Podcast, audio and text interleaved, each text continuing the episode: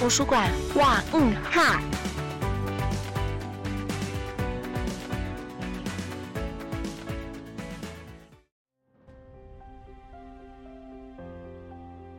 欢迎大家收听图书馆哇嗯哈。这一集是我们的新单元“小新闻大世界”。这个单元是由图书馆小志工精心挑选国语日报新闻进行播报与解说。我们一起来听三年级的颜真带来的精选新闻吧。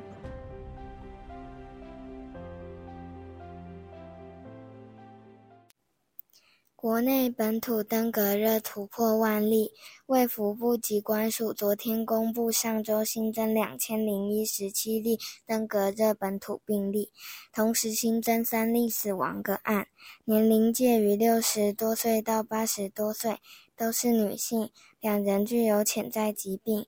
截至九月二十五日，本土登革热已累计一万零四百九十六例。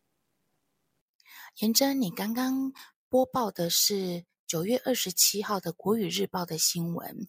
那看起来登革热的疫情很严重哦。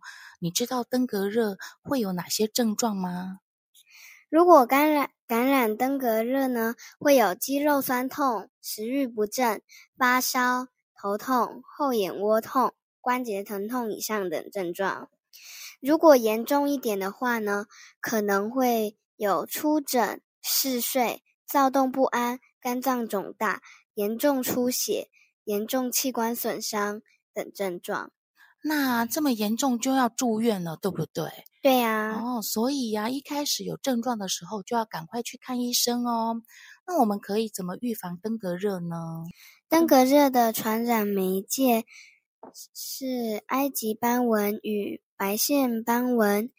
那第一个方法呢是减少病媒蚊，蚊子必须把卵产在积水中以生产后代，所以只要把容易积水的可能性都去除掉，便可以减少病媒蚊的繁殖。例如花盆、水槽不使用的容器，都要把里面的水倒干哦。第二个方法，预防被叮咬，要尽可能的避免蚊子叮咬。例如外出时穿着浅色长袖衣物。第二个方法是预防被叮咬，要尽可能的避免蚊子叮咬。例如外出时穿着浅色长袖衣物，可使用经政府主管机关核准的防蚊产品。所以到野外去的时候，我们就要喷防蚊液来预防被蚊子叮咬哦。小朋友，刚刚的方法大家都学会了吗？今天我们谢谢颜真来告诉我们这个登革热的小知识。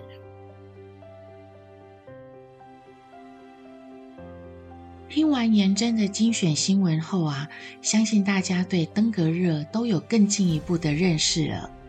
小壁虎老师一定要跟大家推荐。国语日报新闻，这是专属于儿童阅读的新闻，内容中立客观，而且呢，选材都是儿童需要知道的国内大事。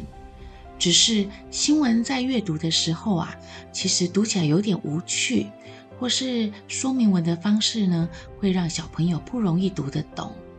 这时候我们就要善用线上资源喽，在学习霸的课程总览中。有一个官方的国语日报读报课程，这个课程每天都会有五篇精选的新闻可以阅读，而且其中一篇会做成新闻关键重点学习简报，透过简单的提问、图像、重点摘要整理新闻重点。还不止这样呢，每天都有我是小主播新闻朗读播报挑战。小朋友可以借由录音后的中文语音辨识，知道自己播报的正确度及流畅度，将新闻阅读变得更有趣了。